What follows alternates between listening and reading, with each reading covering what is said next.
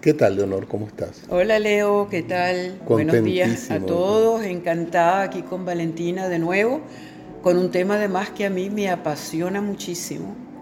¿Qué tema será ese? Vamos a ver, nos vamos a ir hasta Indonesia, Leo. vamos a hacer el camino de Bali, que a mí siempre me ha llamado muchísimo la atención, porque yo creo que todas las personas que tienen algún tipo de inquietud espiritual también se preguntan cómo llegar a Bali. A Bali. Es verdad, qué frase tan bella, parece de película, cómo llegar a Bali. Bueno, cuéntanos cómo llegaste a Bali. Bueno, Exacto. primeramente, hola a los dos, qué rico nuevamente estar aquí. Saludos a la audiencia. Eh, bueno, Bali, wow, es, magnífico, maravilloso, mágico. Eh, a Bali, bueno, se le llega en avión. Me imagino. Se le llega en avión, podemos ir directo desde Madrid eh, o pueden hacer escala en Yakarta, que es la capital. Bali es un destino espectacular a nivel espiritual, también es un buen destino para situaciones románticas, para irse a luna de miel. Yo en, en mi momento, bueno, ustedes saben mi historia del Camino de Santiago en ese viaje de conocerme a mí misma, reinventarme, reconocerme.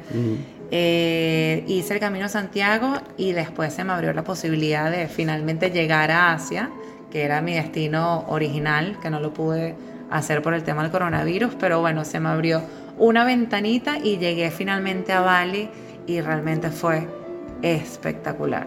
Tuve la oportunidad de tener contacto con la cultura ya, con la religión.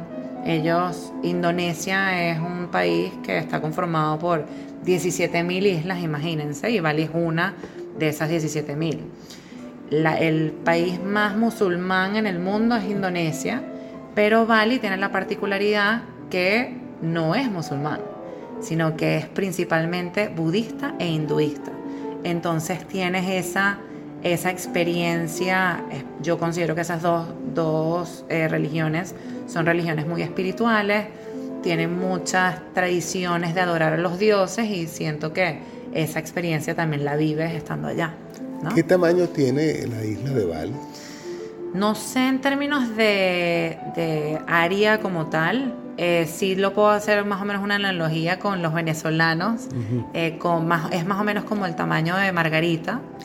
Es pequeña pero también grande al mismo tiempo. Y el clima, porque yo tengo entendido que hay una época del año donde están los monzones, que es terrible, que nos muchas lluvias y muy tormentoso. Es muy tropical, porque bueno, Bali es selva en isla, entonces tienes playa, selva, todo en un mismo lugar y tienes la temporada de lluvia, la temporada de sequía, la temporada de verano, que es la que yo recomiendo que vayan, va desde mayo hasta noviembre.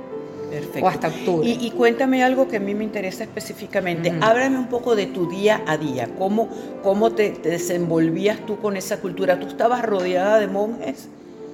Bueno, yo realmente quería tener, quería tener la experiencia de contar con locales, de conocer un poco sobre la tradición de ellos, conocer sobre su religión. Entonces, yo, bueno, lo primero que hice fue meterme en una familia de Bali para conocer sus culturas y, me metí en las tradiciones que ellos hacían. Eso fue pre eh, tu ingreso, exacto. ¿Y el retiro lo hiciste específicamente donde? ¿En un monasterio? ¿En una iglesia? como no, en un lugar de meditación, no me metí. ¿Pero tipo hotel o tipo monasterio? yo creo que es una mezcla. Obviamente es un hotel, pero es como hacer un ashram, es que es un retiro, un retiro de silencio de, meditación, que el ashram es el, el, que, el que lo hacen en la India, el que está originario en la India es en donde tú haces todo. O sea, tú estás en un hotel, pero realmente tú te haces todo. Te haces la cama, te, no cocinas, porque yo creo que a nivel logístico es complicado, pero te sirves la comida tú y tienes ese proceso de estar en silencio y crear conciencia sobre el mindfulness y las cosas que te rodean. Mejorar esa conexión con hábitos tan sencillos como comer. Por ejemplo. O sea, eh, ¿me podrías hablar de un día típico tuyo allí? Ok, en el retiro yo me levantaba, eh, tenía la opción de meditar y de hacer yoga. Yo quería, obviamente, aprovechar al máximo toda la experiencia. Eh, te levantas con el amanecer, con, eh, haciendo un saludo al sol en yoga y después tienes el espacio de meditar. La meditación rondaba entre 45 minutos y una hora. Era una meditación asistida por un tercero, sin embargo, bueno, obviamente la meditación es personal. Una vez que finalizas eso, pasas a desayunar. La, toda la parte de la comida es para generar conciencia de la relación que tú tienes con los alimentos y creo que todo se torna al agradecimiento, ¿no? Yo creo que eh, nosotros perdemos ese agradecimiento de las cosas simples como es el comer o los alimentos y estar en un lugar como esto te hace generar conciencia de lo que te rodea, incluyendo a lo, lo, que te da la energía, ¿no? Entonces, desayunas, después tienes tiempo para pensar. Yo generalmente o leía o escribía o simplemente me iba a algún lugar del recinto a meditar. Yo recuerdo, bueno, como ustedes saben, en el Camino de Santiago yo fui para allá a encontrarme a mí, a encontrar mi propósito. Y esto fue como el cierre de ese proceso personal y muchas de las preguntas que tenía en ese momento eran, bueno, las respuestas que yo conseguí en el Camino de Santiago eran las correctas, realmente por aquí es el camino y por aquí es donde yo me tengo que ir. Entonces tienes todo, todo el tiempo que tú quieras para eh, discernir y como llegar a esa, a, sí, a esas respuestas realmente, a ese entendimiento. Así como tú dices del Camino de Santiago, donde hiciste en algún momento contacto con otras personas, ¿aquí pasaba lo mismo o esto es totalmente individual y eras tú contigo nada más? No tienes contacto con nadie, sino contigo mismo. Hay personas alrededor tuyo, pero son personas con las que no interactúas. No puedes hablar con nadie, tienes que estar tú contigo y tienes que sentirte feliz y cómoda en ese silencio, ¿no? Yo creo que el Camino de Santiago me permitió a mí llegar a las respuestas y en este retiro de meditación en silencio es en donde yo pude poner todas esas piezas del rompecabezas juntas y ver el global de la situación. Una, una pregunta que creo que se están haciendo también todos los oyentes, así como nos dijiste cómo eh, se puede lograr eh, ir al Camino de Santiago, dónde inscribirse, que, dónde buscar eh, los, otros peregrinos, qué es lo que se obtiene. ¿Cómo llegaste tú a poder ir a Bali? ¿A través de qué organización? ¿A través de qué grupo? ¿A través de qué? Ah, tiene que haber algo que la gente diga, bueno, voy a Bali y yo quiero hacer esa meditación, quiero estar solo. ¿Cómo puede hacer una persona para hacer lo que tú hiciste? Yo creo, Leo, que tanto Bali como el Camino de Santiago son experiencias que te llaman las experiencias. Y yo de la nada empecé a soñar en Bali y a, tener como escuchar testimonios o cosas a través de, de las redes sociales de imágenes sobre Bali y a mí me llamó. A mí Bali me llamó al igual que el Camino de Santiago. Fueron experiencias. Sí, pero hay una logística, hay una cosa, ¿qué es lo que tiene que hacer una persona que la llamen también? es por, eso voy. Una agencia de viaje, me imagino. Sí.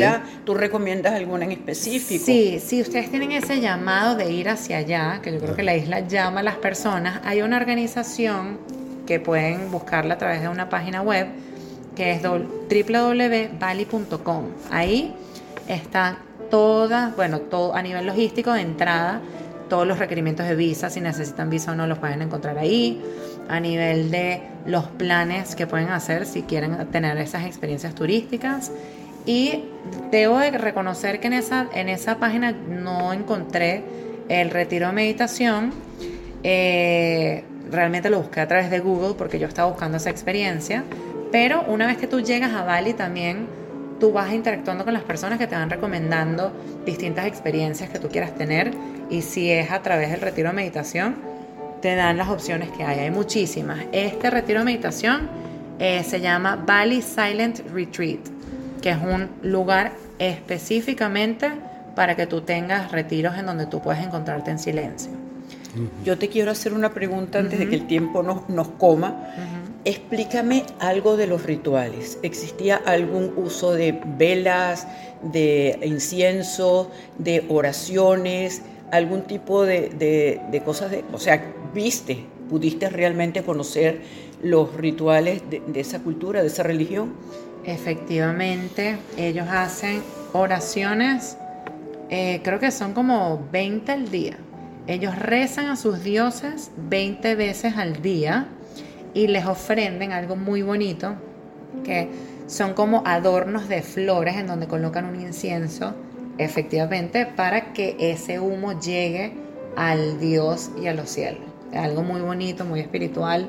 Creo que se basa eh, su religión en, el agradecimiento de las cosas que tienen, los bienes que tienen, la familia que tienen.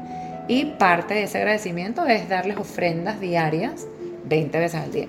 Si no, me, encanta, me encanta poder finalizar con esto. Leo, ¿no estás de acuerdo que ha sido interesantísima esta conversación? Yo estoy encantado. Realmente encantado y asombrado. gracias y pedirte que sigamos, no sé qué otro tema. Bueno, vamos a buscar otro tema que estoy seguro con esta viajante porque esta Marco Polo que tenemos enfrente este, creo que nos va a nutrir muchísimo. Eh, así que nos vemos en la próxima, Valentina. Claro que sí. muchas gracias a la audiencia. Gracias a todos, a la audiencia y, especialmente también a, ti, Valentina. a ti, Valentina, que de verdad que es un privilegio tenerte aquí. Gracias. el privilegio mío. Hasta luego, que nos va el tiempo. Chao. Llevamos.